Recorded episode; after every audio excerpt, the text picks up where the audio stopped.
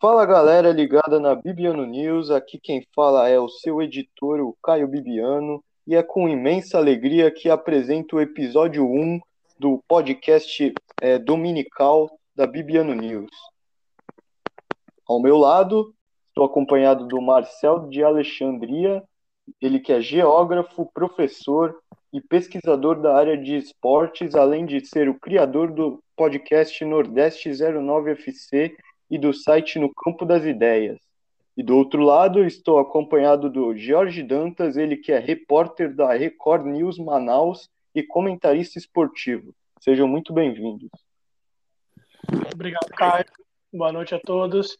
É um prazer participar com vocês desse podcast, principalmente do lado de duas pessoas que eu admiro bastante, que são inspiração para mim. Opa, galera, Legal. valeu também. Valeu pelo convite aí. Sempre bom estar comentando sobre futebol ainda mais com pessoas queridas. Maravilha. Nesse primeiro episódio, vamos falar da, dos confrontos da Copa do Brasil que se inicia na próxima semana.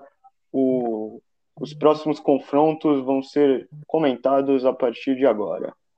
É, bom, é, começando os trabalhos aqui, é, São Paulo e Vasco, Morumbi, quarta-feira, dia 28 às 21h30.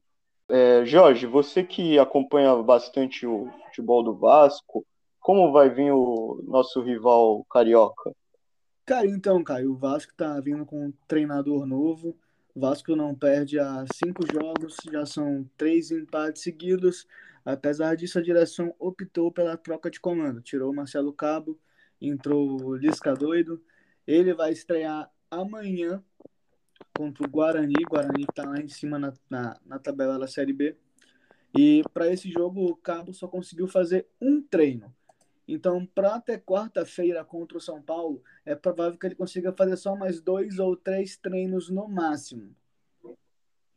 Legal. E tá aí uma curiosidade que o confronto de São Paulo e Vasco já aconteceram três vezes na história da Copa do Brasil é, no, foi nos anos de 90, 1998, é, 2002 e 2015. E o, esse confronto na Copa do Brasil é bem equilibrado. Foram até aqui foram seis jogos com duas vitórias para cada lado e dois empates. É, na história dos confrontos, é, o Vasco se classificou é, uma vez, que foi em 98, quando ele venceu, empatou o primeiro jogo em São Paulo em 1 a 1 e venceu no Rio de Janeiro por 4 a 3 e o São Paulo se classificou nas duas outras oportunidades, em 2002 e 2015. Bastante equilibrado esse confronto, né, Jorge? Sim, Caio. E até pelo momento que os dois times passam de transição e de momento de alternância de futebol, eu acho que vai ser um duelo bem aberto, apesar da diferença de divisão. São Paulo enfrentou uma turbulênciazinha, deu uma melhorada agora, o Vasco também apesar de, tar, de estar evoluindo na Série B, o, o Salgado optou pela demissão do Marcelo Cabo e a entrada do Lisca. O Vasco vai vir de, se não perder amanhã, de seis jogos sem perder. E apesar disso, conta com os gols do Cano, né? Acho que vai ser, vai ser a principal aposta do Vasco para esse duelo. E se existe uma, uma chance de classificação, passa muito pelo desempenho do atacante argentino. Sim, e falando em atacante argentino, esse é um outro ponto do, do São Paulo, que o São Paulo está à procura de um centroavante e está perto de contratar o Dario Benedetto, que teve boa passagem Boca Juniors da Argentina e está no futebol francês jogando no, na equipe do Jorge Sampaoli, o Olympique de Marselha fechar o time, na sua opinião, Jorge? Mas, é, Caio, é até um ponto interessante porque os principais destaques da temporada do São Paulo são gringos, né? É o Éder, que apesar de ser, ser nascido no Brasil, se naturalizou italiano. É o Rigoni, o Benítez, o Luciano deu uma caidinha, até interessante isso. O desempenho do Luciano deu uma, uma queda brusca com relação à temporada passada, onde ele era um dos principais nomes do clube. Agora está indo muito para conta do Rigoni e do Wesley. Estão jogando bem e do Benítez quando consegue jogar. Benítez, desde a época do Vasco, sofre com problemas físicos. tá tentando superar isso no São Paulo. Ele ficou alguns jogos de fora por lesão. E é também assim como o Cano no Vasco é um dos principais nomes do clube para que ele consiga a vitória. É, a agenda do, do São Paulo até o jogo do Vasco vai ser bem agitada, pois, porque ele vai ter é, confronto é, nesse final de semana contra o Flamengo. Aí na terça-feira já vai ter o primeiro jogo do contra o Vasco e, e depois já vai ser o confronto contra o Vasco pela o jogo de volta. Então São Paulo não vai ter é, tempo para respirar até o, a definição no, no jogo de volta, que vai ser dia 4 de, de agosto, em São Januário, às 21h30. E é, o São e Paulo. E a competição, né, Caio? É uma das principais apostas do São Paulo para títulos grandes esse ano. Já ganhou o Paulista, mas para um clube que não ganha um campeonato nacional ou internacional desde 2012, um Paulista ainda é pouco. E é interessante os caminhos que ambos os clubes fizeram até essa fase. Primeiro o Vasco empatou com a Caldense em 1 a 1, fez 2 a 1 contra a Tombense, 1 a 0 contra o Boa Vista na ida e 1 a 1 na volta. Ou seja, o Vasco em toda a competição passou por momentos de alternância e mesmo contra equipes de menor expressão sofreu para conseguir a classificação. Já o São Paulo levou aquele susto contra o 9 de julho, foi 3 a 2 na ida. Entretanto, meteu aquele 9 a 1 na volta e garantiu a classificação. Caio, acho que muito pelo fato de ambos os times precisarem desse título, traz um sabor ainda maior para esse jogo. São Paulo nunca venceu a Copa do Brasil e o Vasco não vence a Copa do Brasil desde 2011. Então, imagino que seja um torneio que ambos os times querem vencer e, por conta disso, vai ser um confronto muito legal de acompanhar. Eles acabaram caindo, caindo juntos no sorteio, né? Eles já se enfrentaram três vezes na Copa do Brasil, inclusive, Caio. É, uhum. Em 2006, na segunda fase, e em 2001, na segunda fase. Ambos os confrontos tiveram vitória do Flamengo. 3 a 1 em 2001, e 1 a 0 na ida e 4 a 0 na volta em 2006. Um ponto interessante de 2006 é que foi o ano que o Flamengo acabou vencendo a competição. Foi o primeiro título do Flamengo de Copa do Brasil. E o ABC teve como melhor campanha dele na Série B 2014, quando ele chegou até as quartas de finais, inclusive eliminando o Vasco nas oitavas e caindo diante do Cruzeiro nas quartas de final. O Flamengo, na verdade, é tricampeão. Ele ganhou em 90, 2006 e 2013. Ele vem em busca do tetracampeonato. Marcel, me diz como é que chega o ABC para esse confronto contra o Flamengo, que é tido como grande fenômeno da, do Brasil nos últimos anos. Olha, antes de falarmos um pouco do ABC, preciso contextualizar a questão da regional, né? A importância da Copa do Nordeste para os clubes nordestinos, sobretudo para aqueles que ficaram é, nessa fase da Copa do Brasil.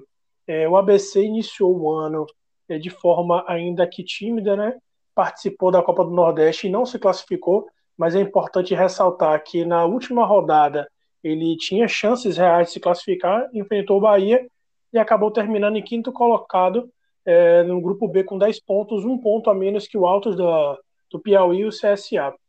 É, e perdeu o seu principal destaque, que era o jogador Michael Douglas, e que um ponta canhoto, rápido, que hoje ele se encontra no Bahia, foi transferido para o Bahia.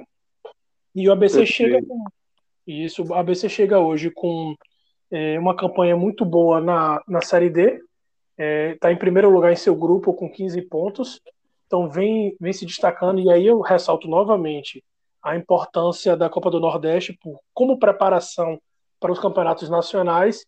E aí eu destaco o principal jogador da ABC, que é um jogador veterano que muitos conhecem, que é o atacante Wallison. Foi artilheiro da Libertadores, passou pelo Cruzeiro, passou pelo Bahia, por diversos clubes. E o ABC vem com a proposta de ser um vazarão. Talvez de todos os confrontos aí, o ABC pegou o time mais difícil para poder duelar. Porém, a Copa do Brasil desse ano vem mostrando uma peculiaridade muito grande, que são os tropeços, né? Então não, não dá para presumir que o, o Flamengo vai ser avassalador. Porém, há uma chance ainda que pequena do time de Natal é, aparecer de forma bem diferente. Uma coisa interessante é que durante a trajetória do ABC na Copa do Brasil, ele eliminou grandes times tradicionais como o Botafogo do Rio e a Chapecoense, que agora, é, o ano passado, por exemplo, estava disputando a Série A. É, que, qual, qual, a tua visão do, desse, desse, desse, dessa trajetória do ABC na, na Copa do Brasil, Jorge? Cara, eu acho que o ABC pode ter uma chance, mas acho que o principal problema para eles é que o Flamengo trocou recentemente de treinador, chegou o Renato Gaúcho, está fazendo um bom trabalho, mesmo que com pouco tempo de jogo ainda, ele já trouxe um novo Flamengo e eu acho que é o Flamengo, né? Hoje é um dos melhores elencos do Brasil, junto com o Palmeiras e Atlético Mineiro.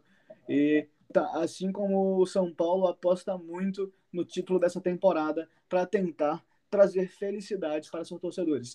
A trajetória do Flamengo, ele com as outras equipes da, que estavam disputando a Libertadores e bateu Curitiba, né? Venceu a ida de 1 a 0 e a volta de 2 a 0.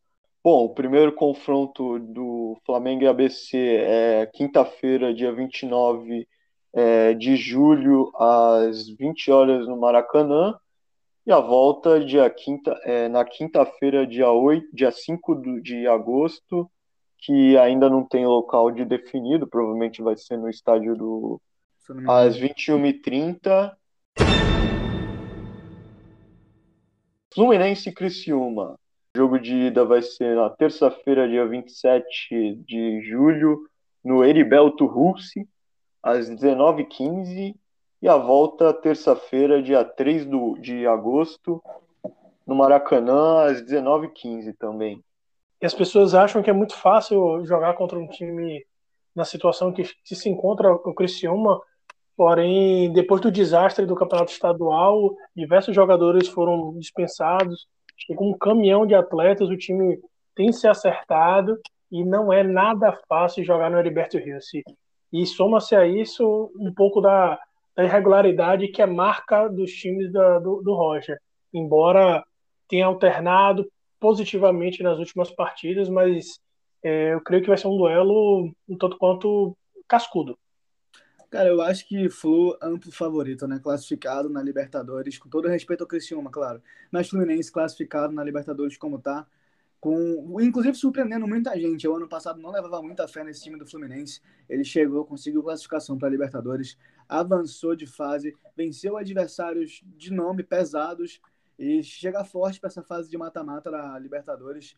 Não sei se tem elenco para brigar por coisas maiores na competição internacional, a ponto de pensar em trocar o foco, quem sabe focar numa divisão nacional, numa divisão nacional. O Fluminense é mais um dos clubes que faz tempo que não conquista um título grande, além de estadual. Se não me engano, o último foi a Copa o Brasileiro de 2012, ainda na época da, da, da Unimed.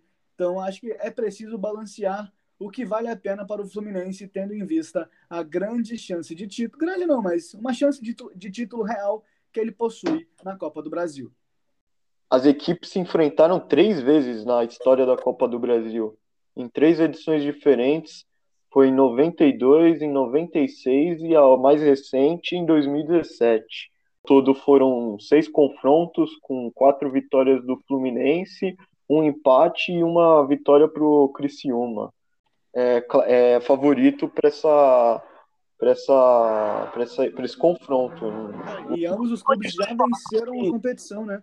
O Criciúma em 1991 de forma invicta e o Fluminense Sim. em 2007 com o Renato Gaúcho de treinador, Renato que hoje dirige o Flamengo.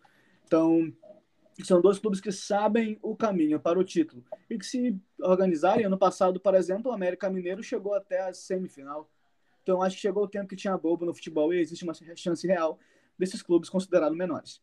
Em condições normais, se houvesse torcida, eu diria que jogar lá no Heriberto Rio seria uma pedra muito grande. É, hoje, continuo dizendo que é uma dificuldade de jogar lá, porém, a gente sabe que o Fluminense tem um elenco muito qualificado. É, você tem uns veteranos como Fred, Nenê, Bobadilha, Abel Hernandes jogando, e colocando os meninos como Gabriel Teixeira, Martinelli para poder correr. Mas assim, tem que ver de fato qual é a prioridade, como o Jorge falou, qual é a prioridade do Fluminense nesse momento. Não tem um elenco tão grande Então tem que ver o que que Roger vai priorizar: Libertadores, Campeonato Brasileiro ou a Copa do Brasil. Mas eu, é. eu não, eu um duelo que é que o Fluminense é franco favorito, é o favorito. Mas não vai ser tão fácil como se pensa. É, até aqui o caminho do, do Criciúma, ele disputou desde a primeira fase, né? É, venceu o, o Marília, né? Bateu o Marília 0 a 0 só que a equipe visitante tinha o, o, a vantagem do empate, aí ele passou, aí empatou é, em 1 a 1 e venceu nos pênaltis da Ponte Preta na segunda fase e empatou 0 a 0 na ida e 2 a 2 na volta passou dos pênaltis também, Marcel. É, já o Fluminense entrou na terceira fase, porque estava disputando a Libertadores, né? E bateu o Red Bull Bragantino. 2 a 0 na ida e 2 a 1 na volta. Grêmio e Vitória se enfrentam na terça-feira, dia 27 de julho, no estádio do Barradão, às 21h30, e a volta é na terça-feira também, é, dia 3 de agosto, na Arena do Grêmio, às 21h30. Times em péssima... Que, o que projetar nesse confronto, Marcel? Olha, é, o momento do Grêmio não é bom, porém o momento também do, do Vitória não é bom. E aí eu vou falar um pouco especificamente do Vitória. É, primeiro, para falar do clube, eu preciso entender o que vem passando o Vitória. É uma turbulência imensa nos últimos anos, crises administrativas, saída de presidente, entrada de presidente, novas eleições. Atualmente, o presidente Paulo Carneiro, que já foi presidente por muitos anos, inclusive foi até diretor do Bahia durante um tempo, causando irritação à torcida do Vitória, ele vem sofrendo diversas críticas, é, pedidos de saída dele, de renúncia por parte de torcedores e conselheiros. Então há uma crise institucional e há também uma crise financeira no clube, onde o clube não tem dinheiro para investir. Basicamente, a aposta desse ano do clube em jogadores da divisão de base. E aí o Vitória chega depois de ter ficado sete partidas sem vencer na Série B, venceu a última rodada contra a Ponte Preta, mas faz uma campanha na Série B brigando para não cair. Tem no treinador Ramon Menezes esperança de conseguir é, crescer um pouco dentro da, do cenário nacional esse ano. Ao, ao novos aqui no Campeonato Baiano foi eliminado, é, não se classificou para semifinais e na Copa do Nordeste, também foi eliminado precocemente, embora tenha se classificado para a segunda fase. E aí eu destaco é, é um time mesclado entre jovens e jogadores veteranos. E aí tem de veteranos, eu destaco o zagueiro Wallace, que passou pelo próprio Grêmio, pelo Corinthians, é, o atacante Dinei, que foi atacante da, do Palmeiras, por exemplo, é, da Portuguesa, e estava recentemente na Jacuipense, fez um, um, bom campeonato baiano. E dos jogadores jovens, eu destaco dois, é, o lateral esquerdo, Pedrinho, é um jogador muito promissor, inclusive vem sendo observado pelo São Paulo e pelo Palmeiras. O atacante Samuel, que é um, um atacante canhoto, também com, com um bom poder ofensivo, muito forte. Porém, é um time ainda em formação pelo Ramon Menezes. O Grêmio tem uma folha de 14 milhões de reais. É inadmissível, e falo isso com tranquilidade, inadmissível o Grêmio não avançar nessa fase Independente do momento que vive no brasileiro, são 14 milhões de reais. O Douglas Costa precisa começar a jogar. Ele veio para o Brasil, não veio a passeio, está jogando muito mal. Uma das piores contratações da temporada, falo isso tranquilamente. O Grêmio não tem goleiro, tem 14 milhões por mês e não tem goleiro. Já teve que apostar no menino da base, no Breno, que o Paulo Vitor acumulou falhas e falhas. O Vanderlei foi praticamente doado para o Vasco. Então, Acho que existe uma montagem de elenco muito ruim no Grêmio e pelo valor que ele é pago mensalmente, se não começar a ganhar título, pode ter o mesmo caminho que viveu o Cruzeiro, viu? É, o Grêmio que é, recentemente contratou o Filipão, né? Venceu até a última rodada do Campeonato Brasileiro, só que é, caiu para a LDU na Copa Sul-Americana. E né? vale, vale, lembrar que de virada, né, Caio? Venceu na ida aqui no Brasil, foi lá pro, pro Equador, começou abrindo um placar, fez 1 a 0 e passou uma vergonha imensa, levando uma virada com o jogo controlado lá no Equador e foi eliminado por 2 a 1 com o gol fora. É, já o Vitória, o Marcel, venceu o rival do Grêmio, né? O, na terceira fase ele eliminou o Internacional, né? 1 a 0 na ida e 3 a 1 na volta. Surpreendente, não? Sim, sim, é surpreendente. E assim, eu assisti esse jogo, o, o Internacional também vinha muito mal, mas é importante destacar uma coisa que é assim, muito curiosa, né? É, o Vitória, tradicionalmente, é um clube que vem fazendo campanhas ruins e chega numa competição de mata-mata como a Copa do Brasil e acontecem é, é, coisas surpreendentes. O time consegue avançar, vai avançando. Por, por, isso que eu digo assim: se fosse um confronto entre Vitória e um clube de menor expressão, eu, eu teria dúvidas que o Vitória cairia assim mas como é como o Grêmio, o Vitória gosta desse tipo de partida, então não duvido o Vitória surpreender o Grêmio nesse momento. Ainda mais que a situação do Grêmio também não é favorável. Porém, eu concordo com o Jorge que é inadmissível uma folha salarial que o Grêmio tem, o Grêmio não avançar ou não brigar por título da Copa do Brasil. Mas a gente não pode esquecer que Folha não entra em campo e foi assim que o Cruzeiro foi rebaixado para a Série B. É, apesar de na má fase do Grêmio, ele é depois do Cruzeiro, né? O maior vencedor da competição. É o rei de Copas que chama, inclusive. 1989, 1994, 97, 2001 e a mais recente com o atual treinador do Flamengo no comando, né? O Renato Gaúcho, ganhou em 2016. Vale lembrar que o Vitória já decidiu uma Copa do Brasil, né? 2011, se eu não me engano, contra o Sim. Santos do Neymar, os meninos da Vila. O outro finalista era o Vitória. Então um clube que também pode chegar. Acho que depois da temporada passada, em que o América Mineiro chegou às semifinais, nada me surpreende mais no futebol com relação à Copa do Brasil. Principalmente por ser um campeonato de tiro curto, são dois jogos. Se encaixa certinho, quando você vê, você ganhou, você passou de fase. E isso vai dando força, né? Não, não, hoje o prêmio da Copa do Brasil é muito grande é a maior premiação do país é a Copa do Brasil. Então acho que isso acaba motivando também os clubes a tentarem vencer a mesma. O Vitória ele foi vice-campeão em 2010, quando perdeu para o Santos do Neymar. É, bom, até aqui o Grêmio, como ele estava disputando assim como São Paulo e Flamengo, a Copa Libertadores, foi eliminado da fase de grupos, mas disputou a Libertadores. Ele entrou na terceira fase e bateu o Brasiliense, 2 a 0 na ida e 0 a 0 na volta. Já o Vitória que chegou na contra o Água, a Águia Negra do Mato Grosso do Sul. Na primeira fase venceu de 1 a 0. Na fase seguinte bateu o Rio Branco do Espírito Santo por 2 a 0 e na terceira fase venceu o Internacional, que é, a gente já comentou aqui. Fortaleza e CRB, Marcel, o que esperar desse confronto? Confronto embora é preciso sempre pontuar que o que o Voivoda está fazendo Fortaleza é algo impressionante. É, me causa Chegou a liderar assim, o felicidade. campeonato brasileiro, né? É, e por mais que a parte de imprensa não fale, mas nesse momento o Fortaleza briga também por título e também briga pela Libertadores. Assim, por mais que não tenha elenco, mas nesse momento está lá em cima brigando pelas cabeças. E o que ele vem fazendo é, é, é impressionante. Ele trabalha por vezes num 3-5-2, às vezes num 3-4-3. Ele recua o lateral direito Tinga para jogar de zagueiro, às vezes Tinga joga de ponta. Então, assim, ele faz, faz variações dentro de campo na mesma partida e vai confundindo os adversários. Então, assim, ele soube entender o que ele tinha de deficiência, o que tinha de virtude, e ele tá colocando Fortaleza para jogar. E eu tô, assim, completamente maravilhado por esse treinador.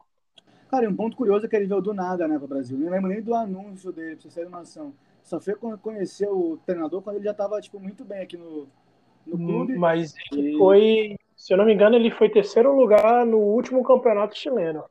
E um ponto interessante do Voieda, se não me engano, é porque ele está no Brasil há cerca de seis meses e não tem.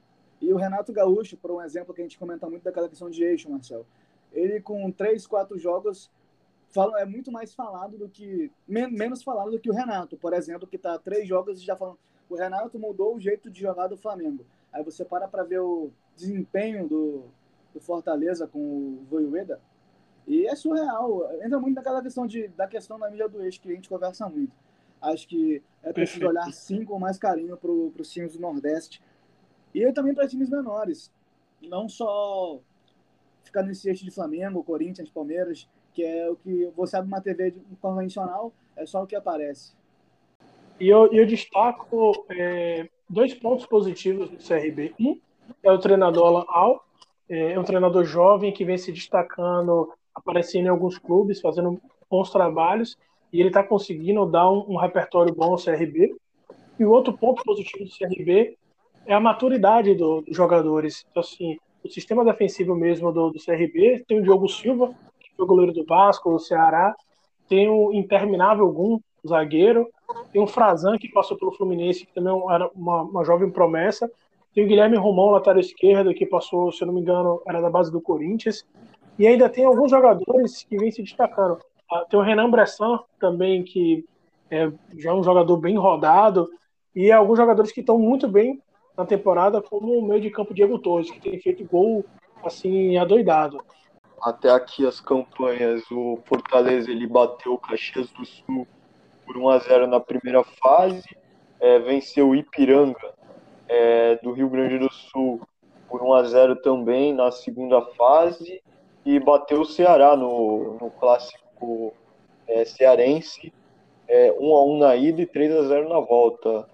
É, já o CRB venceu o Goiânia, Goianésia por 3 a 2 na primeira fase é, 2x1 no Paysandu na segunda fase e bateu o Palmeiras, é, classificou nos pênaltis depois de é, vitória do Palmeiras na ida e de 1x0 e vitória do CRB de 1x0 na volta.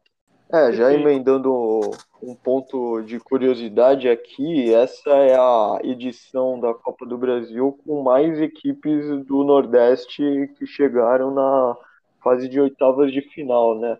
Foram seis é, no total, passando as campanhas de 1989, é, 1992 e 2009, quando chegaram cinco equipes, né? Qual é o motivo, o principal motivo desse dessa grande quantidade de equipes do Nordeste? Foi a qualificação do, do das equipes? Qual foi o, principal motivo na tua visão, Marcelo?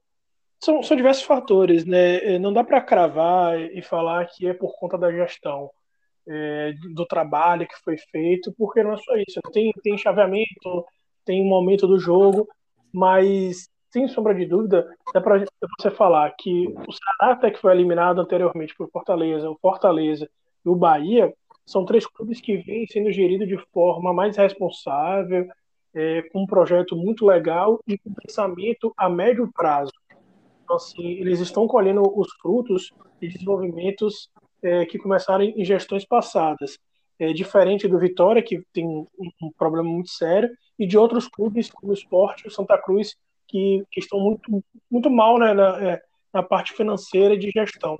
E aí eu destaco, além do, do, do Bahia, do Fortaleza é, e do próprio Ceará, que que não está classificado mais na Copa do Brasil, é, outros clubes como o CSA, que, que também vem de gestões interessantes, o próprio Náutico hoje, que é o líder da Série B, então assim, tudo isso Marcelo, tudo um isso tá, faz parte. Você falou, do, você falou do Náutico, até um ponto interessante relembrar também o próprio Santa Cruz, né? Era um clube que frequentemente estava jogando a Série A, até uns anos atrás estava na Série A, entrou num momento muito ruim, tá na lanterna da Série C com risco gravíssimo de cair para a Série D. Acho que o principal fator para esses clubes do Nordeste é a falta da torcida, porque elas costumam sempre chegar junto dos clubes. E acho que principalmente o Santa Cruz, que tem uma das maiores médias do campeonato quando joga com torcida, acho que isso também atrapalhou muito o planejamento dos clubes, não ter torcida. Eu acho que o grande fator principal para Bahia, Vitória, Fortaleza, é, CRB estarem, é, ABC estarem agora nessa fase da Copa do Brasil é o fortalecimento da Copa do Nordeste. A, Co a Copa do Nordeste hoje é um, talvez seja o maior case de sucesso do futebol brasileiro. É, financeiramente não é tão rentável, e não é mesmo, é muito distante de ser rentável, de uma Série A e de uma Copa do Brasil, porém, é, a função que ela tem em termos de competitividade e de visibilidade ela é incrível. Hoje a Copa do Nordeste é transmitida pela Fox, é, há um apelo muito grande e esses clubes vêm, vêm, vêm investindo no, na briga por título, porque dá uma vaga na, na Copa do Brasil. Então os times vêm treinando, então é, hoje é o maior case e é o motivo desses clubes estarem onde estão. O confronto vai ser na quinta-feira, dia 29, a, no, na Arena Castelão, às 16h30, e a volta quinta-feira, dia 5 de agosto, no Estádio Rei Pelé, às 16 horas. Fortaleza é, é um favorito para mim nesse confronto. Amplo não, mas favorito. Atlético Paranaense e Atlético Goianiense se enfrentam no, na quarta na quarta-feira, dia 28, é, na Arena da Baixada, às 16 horas, e a volta quinta-feira, dia 5 de agosto, no Antônio Ascioli, às 19h15. Você comentou que é, São, Paulo, São Paulo e Vasco é um dos mais parelhos, mas acho que para mim é esse aí, viu? Apesar do Atlético não ter tanto nome, o Atlético Goianiense no caso, não ter tanto nome quanto o, quanto o anônimo do Paraná, eu acho que está fazendo boas campanhas. Ano passado venceu, acho que todos os cariocas na ida e na volta. E agora está fazendo a mesma coisa com os paulistas. O Atlético é um time até interessante de se acompanhar, está com o Fernando Miguel no gol. Ou oh, pro Paranaense, apesar de ter mais nome, está vindo de boas campanhas. Foi campeão ano passado, né? Mas eu acho que se der bobeira, o Atlético Goianiense pode chegar sim ao título, a, classificação nessa fase. É, o Atlético Paranaense que se classificou na Copa Sul-Americana, né? Venceu a América de Cali, passou para a fase de oitavas de quartas de finais, né? E do outro lado, o Atlético Goianiense, que tem sido uma pedra no sapato para os clubes paulistas, né, Marcelo? Paulistas e cariocas. Venceu o, o São Paulo e venceu o Corinthians. Ele ano passado venceu o Flamengo, Fluminense e Botafogo também, pelo Brasil. É... Bom trabalho do Barroca, não? Uma, pontuar uma, uma questão quanto o Barroca. É, eu acho que o Barroca ele sofre de, de dois problemas sérios que um deles é contundente em diversos treinadores do Brasil. Ele não sabe o momento de, de ficar fora de um clube, o momento de escolher um clube. Os treinadores na vontade de assumir qualquer trabalho, assumem o trabalho de forma como uma bolacha quebrada, estão pegando, emendando um trabalho no outro sem tempo de, de planejar e largando o trabalho para assumir outro. Foi o caso quando ele estava no Vitória. O Marcelo Cabo fez isso agora também. Ele foi demitido no Vasco na, na segunda, digamos Sim. assim. Na terça já estava no Goiás. Isso, então assim, vai emendando um trabalho no outro e não respira, e não se recicla, não estuda, e vai perdendo, vai, vai se tornando um, um treinador assim, não desejado, como aconteceu com diversos, e um desses que eu posso citar, que eu não sei, acho que está desempregado, que é o Ney Franco, foi emendando um trabalho no outro. É, o Atlético Goianiense, que inclusive na fase anterior eliminou o Corinthians, né? Venceu 2 a 0 na ida e 0 a 0 na volta. Já o, a, já o Paranaense empatou 1 a 1 na ida e venceu na volta de 1 a 0 o Havaí. De um lado tem um campeão, né? O Atlético Paranaense venceu a Copa do Brasil em 2019 com o então treinador Thiago Nunes que de, depois do Atlético Paranaense ficou pulando de equipe em equipe, né? Foi, treinou o Corinthians e recentemente treinou o Grêmio também, né? Mas também não conseguiu repetir o trabalho do, do, do Atlético Paranaense, né? E hoje está desempregado. É, é, é, impressionante, né? Eu, até estava comentando esses dias com um colega meu o Brasil não consegue mais revelar é, treinadores é, que consegue é, fazer bons, é, bons trabalhos contínuos, né? Não sei a opinião de vocês. Ah, se você parar para pensar, o último a ser revelado no Brasil, que olha que nem está com um desempenho recente tão bom, é o Thiago Nunes, talvez o Barbieri o Barbieri no, no Bragantino é um que eu gosto bastante também. Ele foi um dos que, ele, diferente do caminho que muitos fazem, ele parou, foi estudar, voltou e está num, num, num, trabalho muito bom. Esse é o ponto-chave, Jorge, porque muitos treinadores eles fazem um bom trabalho, saem de um clube e assumem um clube com uma proposta de elenco que às vezes é de encontra ao que trabalha ou que não vai dar é, subsídio para ele trabalhar direito. é, assumir o Grêmio na, na situação que o Grêmio está, de imensa instabilidade, é, de transição de fato, né, jogadores mais, mais longevos, mais velhos, como o Diego Souza, já oscilando negativamente, e jogadores jovens, como o Jean-Pierre, por exemplo, oscilando para baixo por conta da idade, é você assumir o risco de uma bomba. É a mesma coisa, me, me recordo muito do Cristóvão Borges, depois de ter feito um trabalho razoável no Vasco, ter feito também um trabalho razoável no Bahia, assumiu o Corinthians, acho que pós-Tite. Então, assim, é, às vezes falta um pouquinho de direcionamento na carreira do cara para o treinador entender, olha, esse clube aqui, se eu for, eu, provavelmente eu vou me queimar. Só que como o mercado do, do, do futebol ele é tão fácil voltar para o emprego, ele entra demitido e logo depois, um, dois, três dias depois, como Marcelo Cabo, o cara já está empregado. É, um caso que eu, que eu costumo colocar muito como exemplo é o caso do Jair Ventura, né? Que surgiu muito bem no Botafogo, levou o time, inclusive, a disputar a Copa Libertadores e depois do Botafogo foi para o Santos, só que também não conseguiu repetir o bom trabalho e hoje está pingando de equipe em equipe. Tá passando nervoso na Chapecoense, inclusive. A, a, culpa, a culpa é do Jair Ventura ou é a culpa do clube que contrata Jair Ventura? Porque Cara, se você contrata um treinador que joga de forma reativa para treinar um Santos que gosta de jogar de forma ofensiva, a culpa não é do Jair, a culpa é de quem eu te, fa eu te falo que, que eu acho que mata muito o Jair Ventura é o ego dele e é uma coisa que eu vejo muito no Rogério Ceni e também no Fernando Diniz. Eles têm um ego muito maior do que, de fato, as realizações deles na carreira trazem como bagagem. Um exemplo claro do Jair Ventura foi na época que ele saiu do Botafogo, no ano que ele não classificou o clube para Libertadores e saiu falando mas o Botafogo nem classificava antes de eu chegar aqui.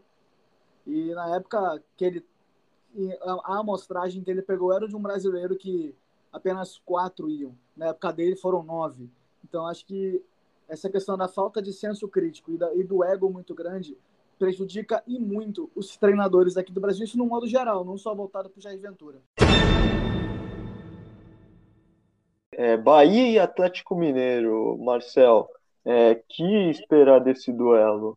Sinceramente, eu, eu acho que há um favoritismo para o Atlético Mineiro por conta do todo o elenco que tem, para mim é o melhor elenco do país, analisando titulares e reservas, essas opções que tem, e jogadores que estão em momentos assim fantásticos, como o Hulk, o próprio Guilherme Arana, o Nath Fernandes. Porém, é, eu não, não, descartaria o Bahia passar, porque é um, é um duelo aberto. O Bahia geralmente se dá bem com, com esse modelo de jogo do Atlético Mineiro, o Bahia ganhou ano passado em cima do, do São Paulo.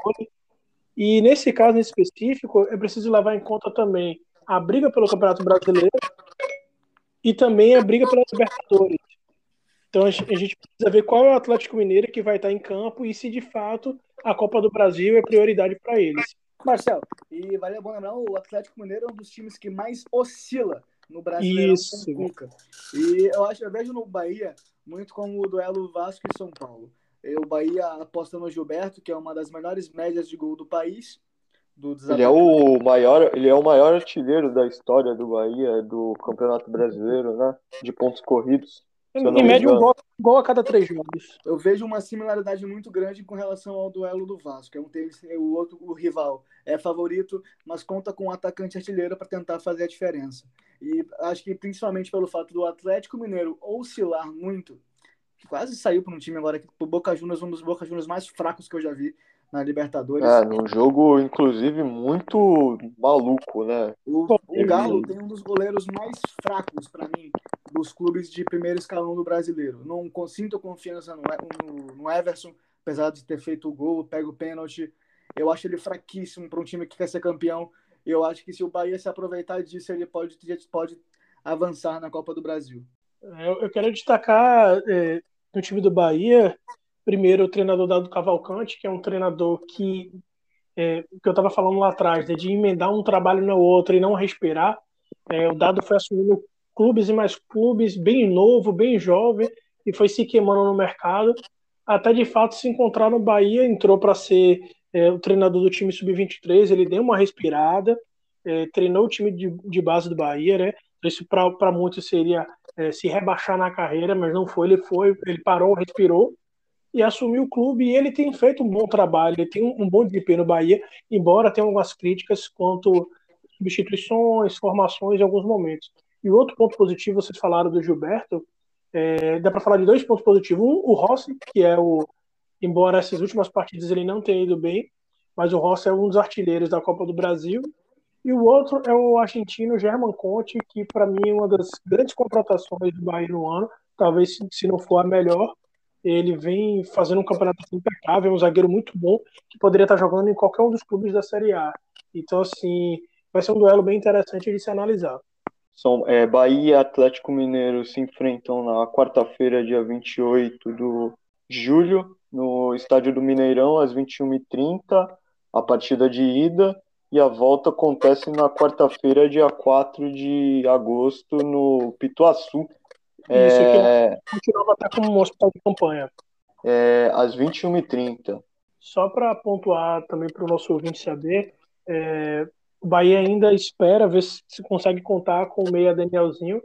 É, depois da, da confusão que teve na Copa do Nordeste, ele e Nino Paraíba pegaram quase 10 jogos, acho que 10 jogos de suspensão, e o Daniel continua cumprindo, mas como ele vai cumprir o quinto jogo, é, o Bahia entrou com, vai entrar com um pedido para que ele possa ser é, é convertido a pena em, em outra forma.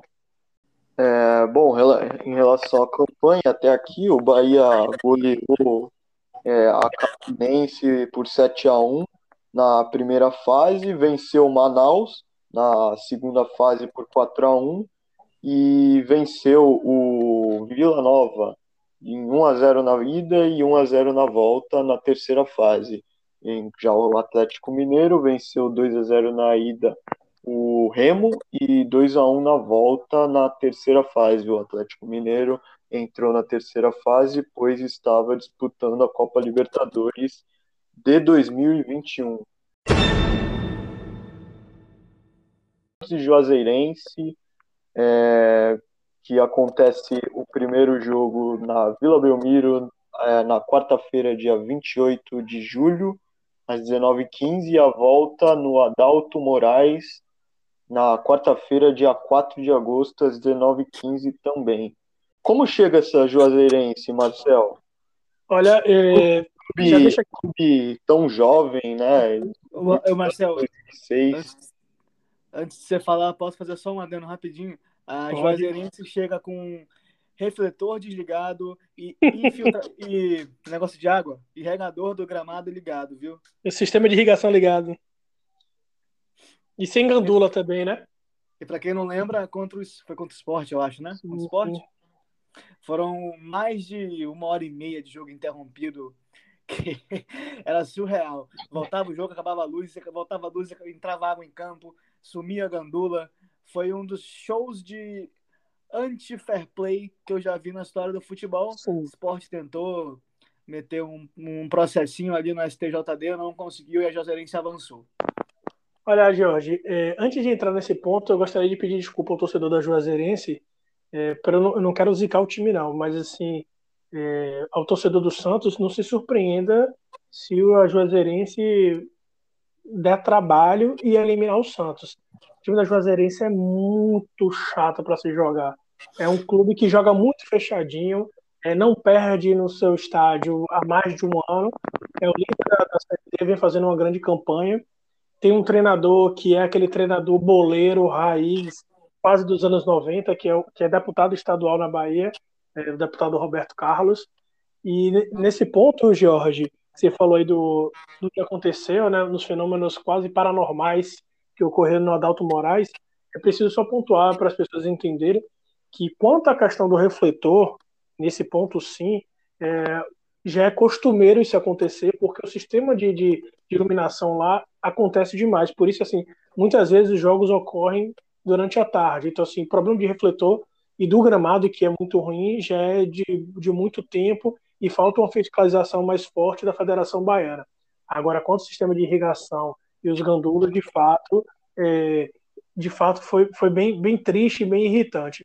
Agora, só para pontuar, uh, o time da Juazeirense é um time muito envelhecido, muito experiente, tem vários jogadores assim já mais rodados Então, assim, eu destaco principalmente o Rodrigo Calaça, goleiro, interminável, goleiro passou por muito.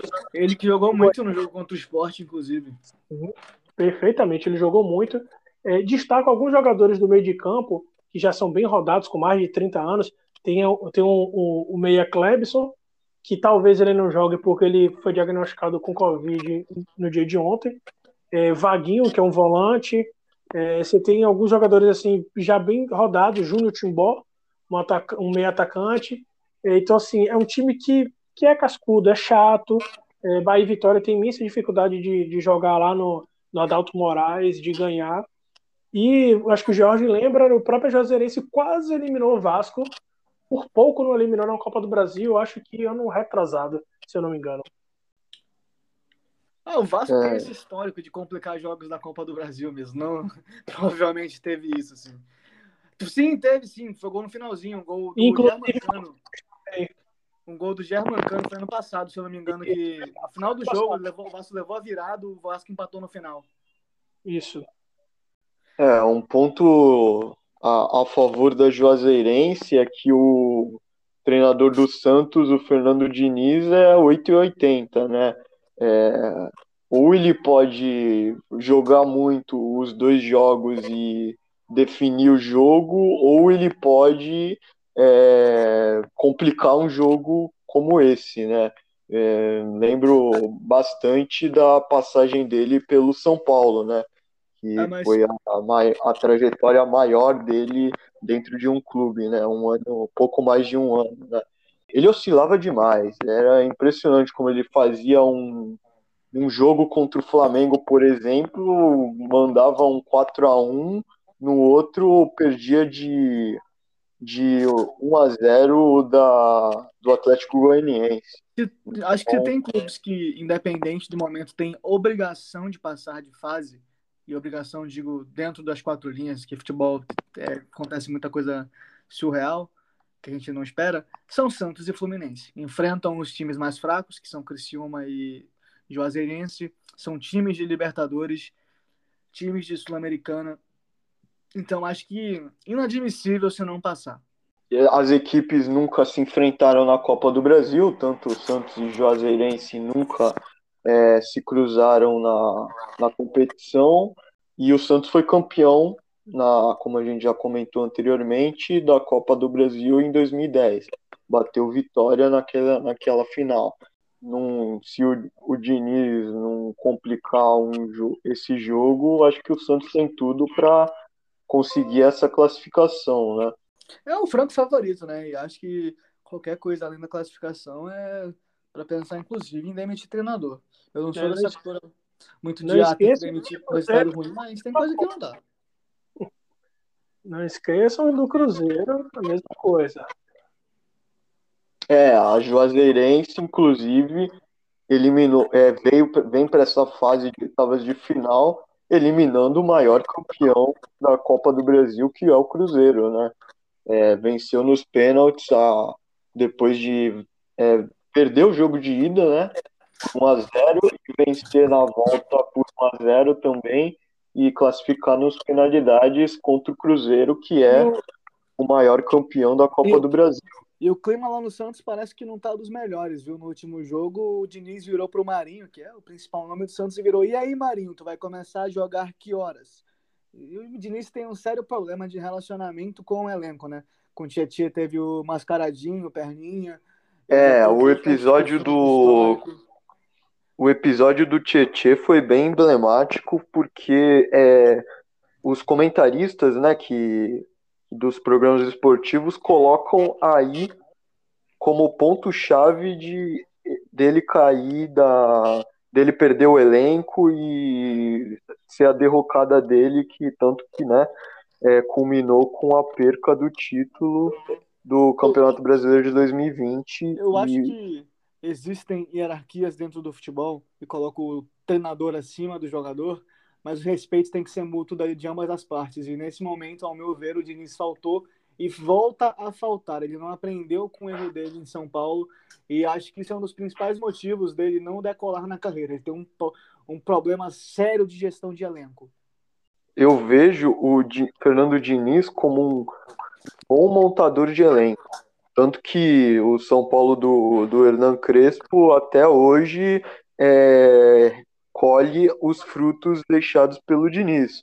O Léo Pelé, por exemplo, é grande dedo do Fernando Diniz. Foi, é, a, foi a partir dele, de uma conversa que ele teve com o Léo, que é, convenceu o jogador a começar a jogar como zagueiro pelo lado esquerdo, porque até então ele era é, lateral é, opção do Reinaldo na lateral esquerda. Então é, foi dedo dele que até hoje a gente vê o Léo atuando no, na, na linha de três do, do São Paulo, né? Ô, Caio, deixa eu só fazer uma observação quanto a Juazeirense. É, no momento, no, no ano da Juazeirense, né? A Juazeirense foi líder do Campeonato Baiano, é, terminou em primeiro lugar com 18 pontos, seguido de Bahia Feira, Bahia e Atlético de Alagoas. Foi, acabou sendo eliminada na semifinal para o campeão dos pênaltis. É, e na Série D, é líder do, do grupo, como eu falei, é, e não perdeu nenhuma partida no Campeonato Baiano, perdeu uma partida na fase de grupos e uma partida na semifinal. Então foram três derrotas no ano então, assim, é um clube que vem, vem perdendo muito pouco e tem um poder de reação muito grande. É, tanto que estava perdendo do Volta Redonda na Copa do Brasil e o time não se desligou, voltou para o eixo e conseguiu eliminar, no time, eliminar nos pênaltis o, o Voltaço. Final da parte de vocês? Acho que é isso. Bom, então. vocês aí pela parceria nesse programa. Maravilha. É, algum agradecimento especial, Marcelo? Eu gostaria de agradecer você, Caio, pelo convite. É, é sempre bom debater contigo. É, para mim, como eu falei no início, eu me sinto super honrado de poder falar com vocês dois. Vocês são inspirações para mim. Eu gosto bastante de vocês, admiro o trabalho de vocês. E sigo aberto aí para quando quiser dialogar, debater, falar um pouquinho, principalmente do futebol Nordeste, estou à disposição. Um abraço para você, um abraço para o Jorge e para todo mundo. Eu que agradeço. É, o, a, aqui se encerra o podcast piloto é, da Bibiano News. Um abraço a todos e até a próxima.